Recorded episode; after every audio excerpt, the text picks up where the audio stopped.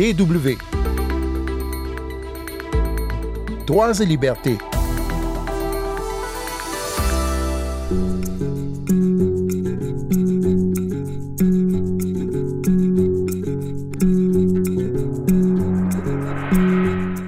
République centrafricaine, la Cour constitutionnelle a jusqu'au 27 août pour valider les résultats provisoires du référendum constitutionnel de fin juillet.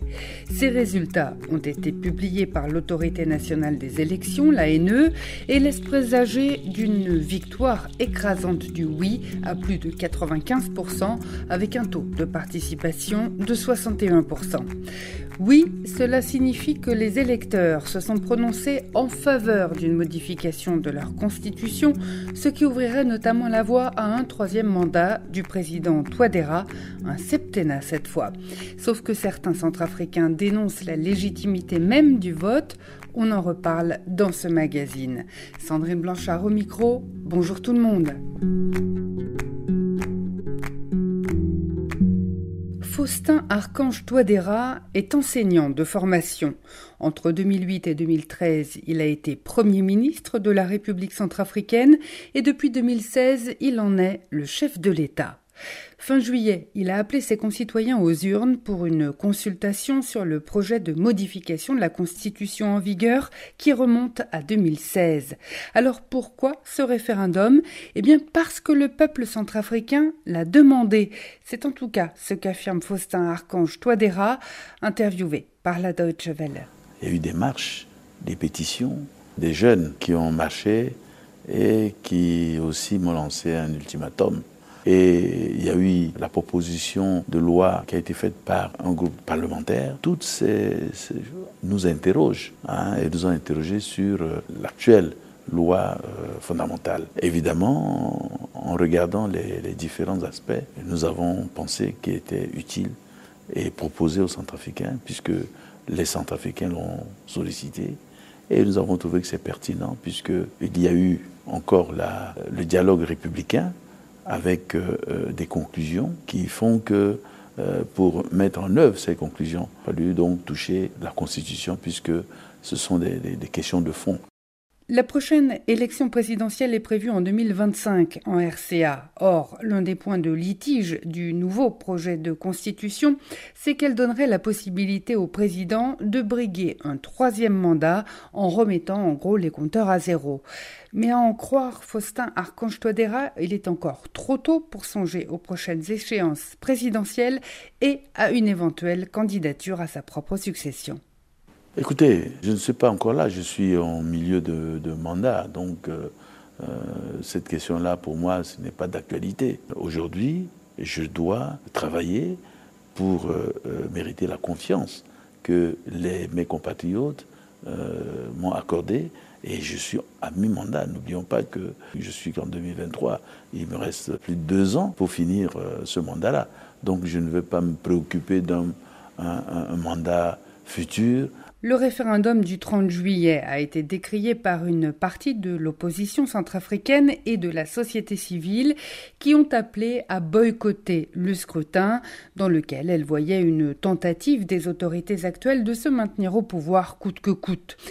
Parmi ceux qui dénoncent le manque de transparence de ce référendum se trouve Ben Wilson Guessant. Il est porte-parole du G16, une organisation opposée à la modification de la Constitution du 30 mars 2016. Je lui ai demandé si la tenue même du référendum et le plébiscite en faveur du oui annoncé ne constituaient pas finalement un échec pour les tenants du non dont il fait partie. Non, pour nous, c'est aucunement un échec mais c'est plutôt la preuve irréfragable que la République centrafricaine n'est désormais qu'une démocrature, parce que ce référendum n'en est pas un. Euh, pour le simple fait que cela n'a respecté aucune loi de la République. Et pourtant, euh, le fait que euh, cette nouvelle constitution ouvre la voie à une septième République, ça pourrait être l'occasion de, réinventer des institutions plus démocratiques. Alors, qu'est-ce que vous critiquez dans ce nouveau texte?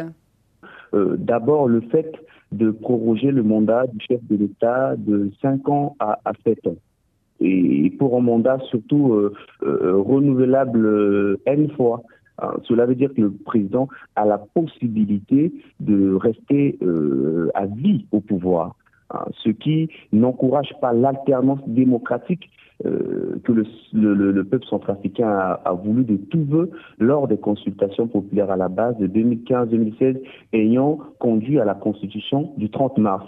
Ça, c'est la première des choses. Sur ce point-là précis du nombre de mandats du président, euh, ceux qui sont euh, favorables à, la nouvelle constitution expliquent que c'est juste une question de démocratie, c'est-à-dire que tant que le peuple vote pour euh, une personne, il n'y a pas de raison que cette personne quitte le pouvoir si c'est le souhait du peuple souverain.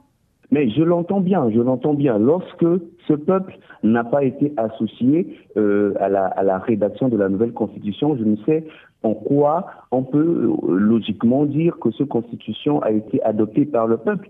Euh, personne ne connaît le profil des rédacteurs de cette nouvelle constitution. Qui sont-ils? Quel est leur parcours politique? Quel est leur parcours académique? Du coup, on ne peut pas dire que cette constitution, elle est celle du peuple. Il y a un autre point qui avait été très très critiqué euh, en amont, c'est la suppression de l'article qui prévoyait que euh, l'Assemblée nationale contrôle les, contrats miniers ou pétroliers qui sont euh, passés. Est-ce que vous pensez que c'est important?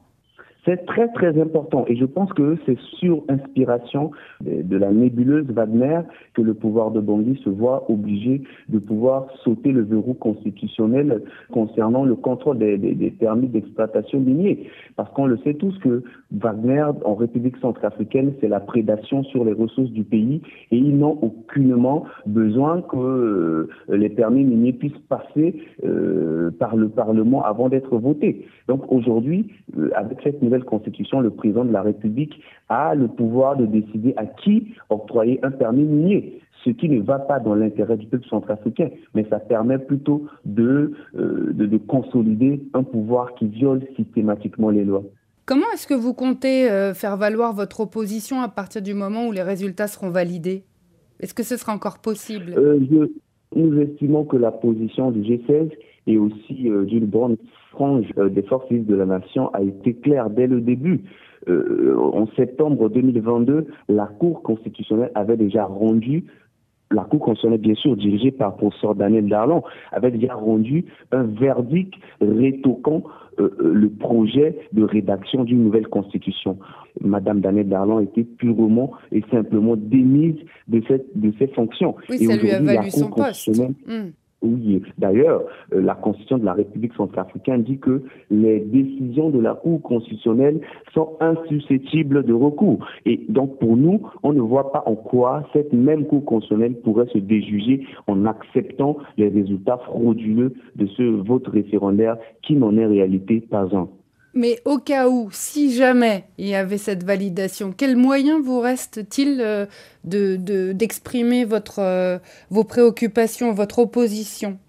Nous, nous sommes des démocrates. Nous croyons euh, en la défense pacifique de nos droits. Nous allons continuer à sensibiliser le, peuple centrafricain, car toujours est-il que le, pouvoir revient au peuple. En fait, cette constitution, elle est discriminatoire cette constitution rétablit de fait l'Empire, cette constitution euh, va amener beaucoup de privations de liberté, cette constitution va euh, euh, mettre les centrafricains, casser les centrafricains en plusieurs zones, cela va créer des frustrations sociales, politiques normales, ordinaires, qui n'auront rien à voir avec, avec, avec un quelconque mouvement politique. Et à partir de ce moment, le peuple se lèvera pour demander tout simplement le départ de ces dirigeants qui ont voulu d'une nouvelle constitution afin de s'accaparer de toutes les ressources de l'État et de s'éterniser en contradiction avec l'intérêt supérieur de la nation. Tout comme le coordinateur de votre euh, mouvement G16, Karl Balguet,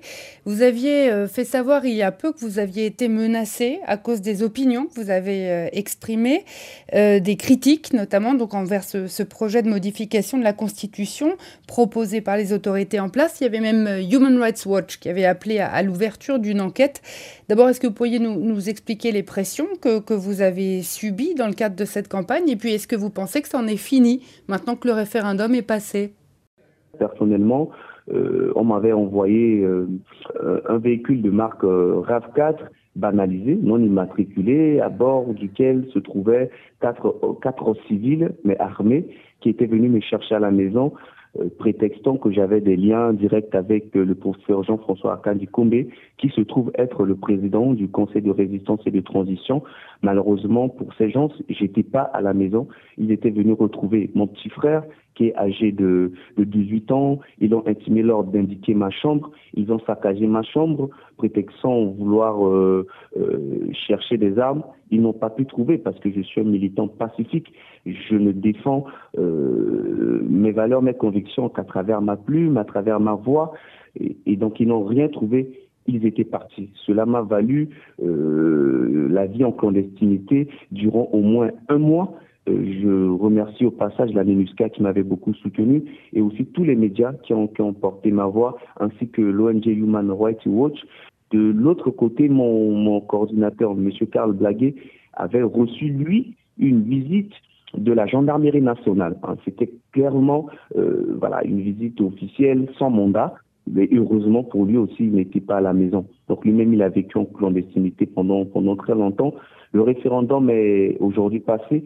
Nous ne pouvons pas dire avec certitude que les menaces sont finies, parce que malgré tout, nous continuons à prendre la parole dans les médias, à faire entendre notre voix. Donc nous sommes toujours sujets à, plusieurs formes de, de menaces, mais nous ne comptons pas abdiquer, nous ne comptons pas reculer, nous allons continuer à nous battre pour notre peuple.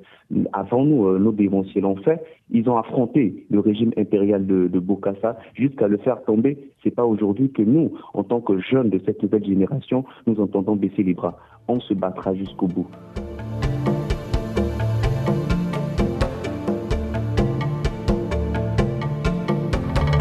Merci à Zigoto Chaya Chamini pour l'interview avec Faustin Archange Toadera, un entretien dont vous retrouverez la vidéo en version intégrale sur notre page Facebook DW Afrique. Merci aussi à Ben Wilson Guessant, porte-parole du mouvement G16. Je vous donne rendez-vous la semaine prochaine sur les ondes de la Deutsche Welle et d'ici là, ne lâchez rien.